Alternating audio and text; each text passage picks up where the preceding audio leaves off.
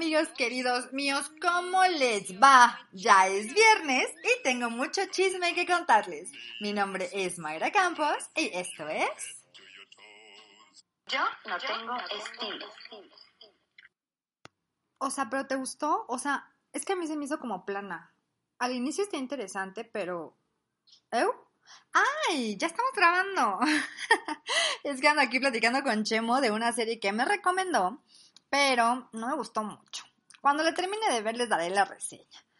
By the way, ¿se acuerdan de mi amigo Chemo, el que llama la producción y los controles de este podcast y que además está soltero? Pues bien, el día de hoy hablaremos del estilo en general. Hemos visto que el estilo puede ir y venir, pero siempre hay uno que predomina en nosotros. Creo que todos hemos pasado por esas etapas en las que no sabemos qué vestir o qué nos gusta más.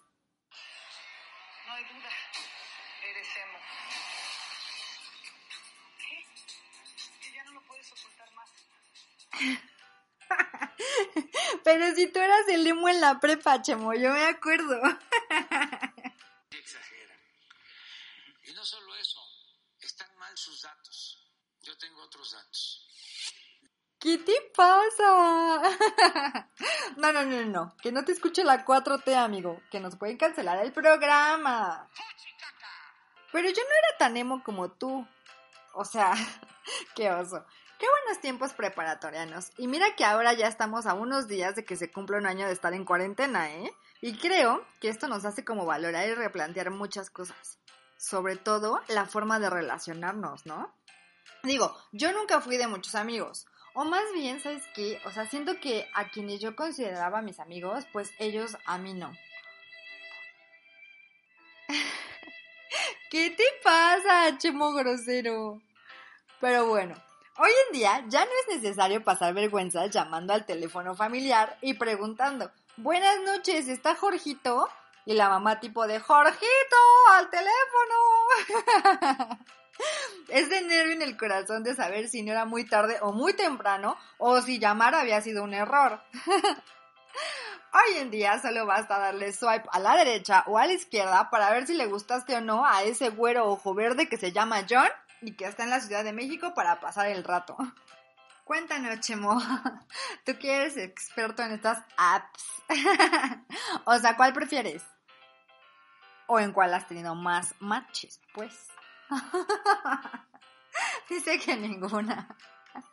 Ok, hablemos de Tinder. Para quien no la conoce, esta es una de las apps para ligar más famosas, pero también de las más riesgosas. Te registras con tu correo, tu teléfono, wherever, subes algunas fotos de esas donde la papada casi no se nota y empieza la magia del algoritmo. Según tu descripción y tus gustos, te arroja gente que te pueda gustar.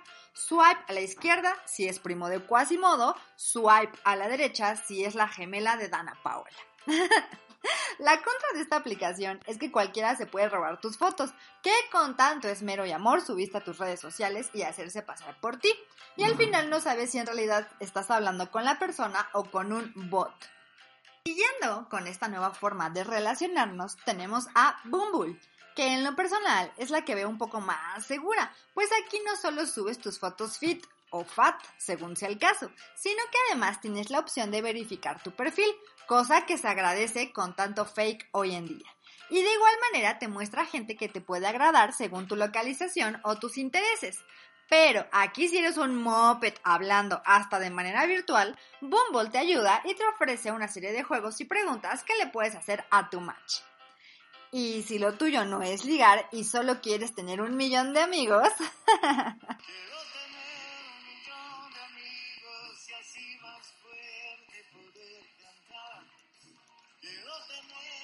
También existe Bumble BFF, donde como mi querida Paris Hilton cuando hizo casting para conseguir a su nueva best friend, así merito puedes hacerte de tus amiguis, ya sea si eres hombre o mujer. Pero si lo tuyo es querer conseguir empleo, Bumble también maneja la opción BIS, donde además de conseguir amigos, esta sección va más enfocada a hacer negocios de manera segura. ¿Y tú, Chemo, qué prefieres? ¿Llamar al teléfono familiar o usar estas apps? Dice que él ya está disfrutando. ya te vamos a sacar en rifa, Chemo Solitario. Y hablando de personas que disfrutan de la vida, ¿quién mejor para darnos consejos que nuestro invitado del día de hoy? Un fuerte aplauso a mi queridísimo Mario Corona. Jay, muchas gracias por aceptar nuestra invitación. Cuéntame, Mario, ¿cómo te va? ¿Cómo te va con esta cuarentena interminable? Hola, hola, ¿cómo están? Yo no tengo estilo, pero tengo actitud. Ese es mi lema. Yo, la neta, no me he visto para la ocasión, pero la actitud para la ocasión sí es muy importante. Saludos al Chemo, saludos Majira. Muchas gracias por tenerme aquí, gracias por esta entrevista, este espacio. Que qué bueno que se hacen espacios así totalmente informales y directos y para comunicar y eso me encanta. Qué bueno que hay. Y pues muchas gracias por la presentación. Eh, muchas gracias. ¿Cómo me va? ¿Cómo me ha tratado esta cuarentena? Creo que ya ha pasado casi un año, ya un año de distancia, eh, a un año de experiencia. Creo que me, me atrevo a decir que, que, podemos ver algunas cosas que, que se quedan para siempre, o por lo menos que se quedan un buen rato, y las cosas que no y que jamás funcionaron. Por otro lado, pues las cosas que se quedan, como el cubrebocas, el gel, lavarse las manos, la distancia social, todo eso sí es muy importante y está comprobado científicamente que es lo que hace que el virus ya no se esparza tanto y, podamos vivir mucho más tranquilos. Eh, ¿Cómo me ha tratado esta cuarentena? Eh, te digo, creo que he hecho muchas cosas. El año pasado le entré a muchísimas convocatorias de cortometrajes, siendo actor yo, y dije, bueno, pues vamos a filmar, a ver lo que sea. Y pues en mi casa me puse a, escribir, a plantear, a grabar, a editar, a hacer todo un poco y, y tener los cortos en tiempo y en forma para, para presentarlos. Y creo que bien, o sea, hubo convocatorias interesantes. La primera fue en España, justamente cuando estaba el pico en España. Y yo decía, bueno, pues creo que ya no llegó, tenían el plazo hasta el 2 de abril del año pasado.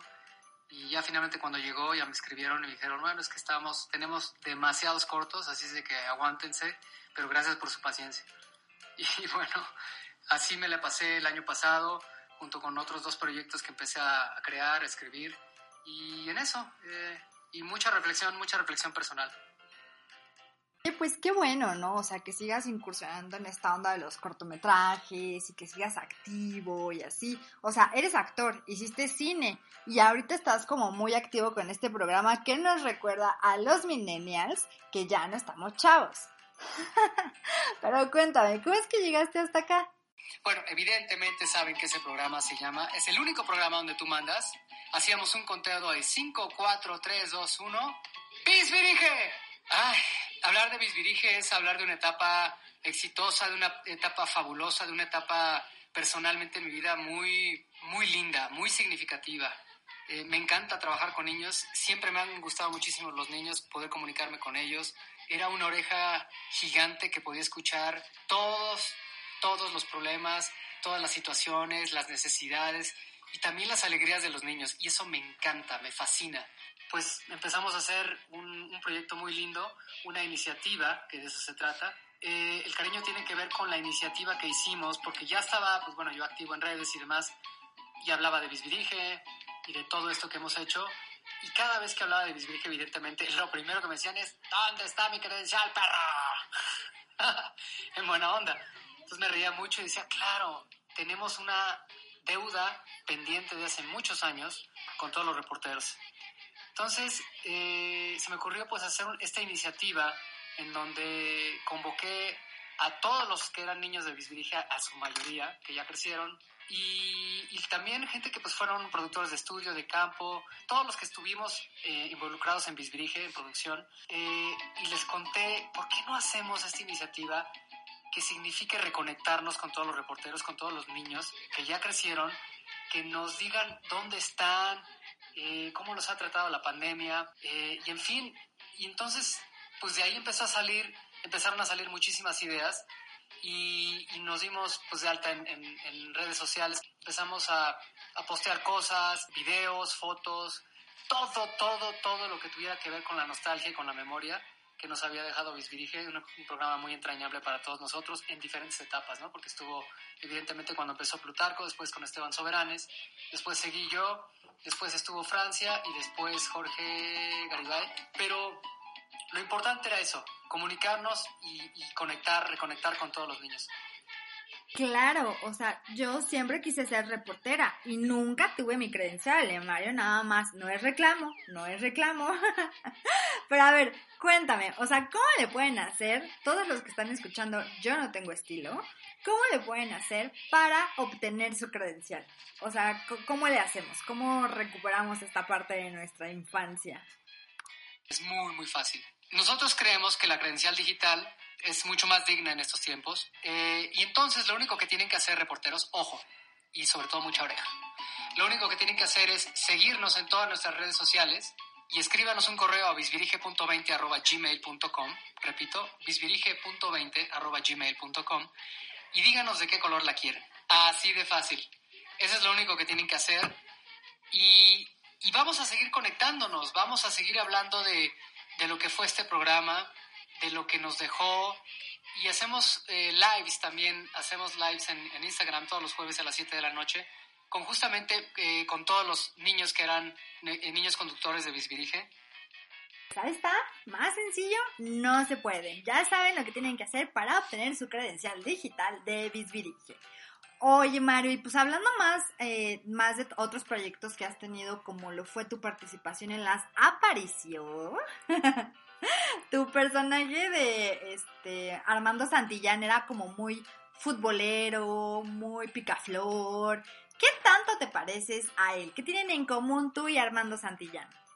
Evidentemente en el fútbol, o sea, venga la Goya, venga la Goya, americanistas, venga la Goya. No los escucho, no los escucho. sí, pues soy Puma desde, desde que estaba en la cuna y pues aquí andamos subcampeones actuales y, pues contento, contento con el equipo. Se nos fue Charlie a los Tigres, ni modo, se nos fue Iniestra también. Y pues bueno, pues así pasa cuando Pumas llega a una final. Al, siguiente torneo siempre nos andan bajando jugadores. No, cero, ¿eh? O sea, aquí somos americanistas, ¿verdad, Chemo? Oye Mario, pues muchísimas gracias por acompañarnos en Yo no tengo estilo. Recuérdanos tus redes sociales para que te vayamos a dar follow back. Muchas gracias por tenerme aquí, muchas gracias por el espacio, muchas gracias por, por la invitación. Acuérdense, no importa cómo se vistan, es la actitud lo que viste a todo, lo que viste el momento. Entonces, eso es, eso es lo más importante. Pues muchísimas gracias, Majira. Muchísimas gracias, Mr. Chemo. Eh, no los escuché en La Goya, qué mal. Qué mal, ¿eh? Como invitado, oigan. no, no es cierto, ¿eh? Somos archi, archirrivales, pero, pero con mucho respeto en la cancha y dentro y fuera de ella. Estoy en Twitter como arroba Mario Monkey o Mario Monkey. Eh, también en Facebook como Mario Corona y en Instagram como Mario-Corona-Bajo. En los tres Mario Corona. Eso es todo. Muchas gracias por su atención. Come frutas y verduras. ¡Yay! Nos vemos y nos escuchamos en el siguiente episodio, amigos. ¡Los quiero! Mi nombre es Mayra Campos y nos escuchamos la siguiente semana. No te olvides de seguirme en Instagram, TikTok y Twitter como arroba un platanito y en Facebook como Mayra Campos, asesora de imagen. ¡Los quiero! Yo no tengo estilo.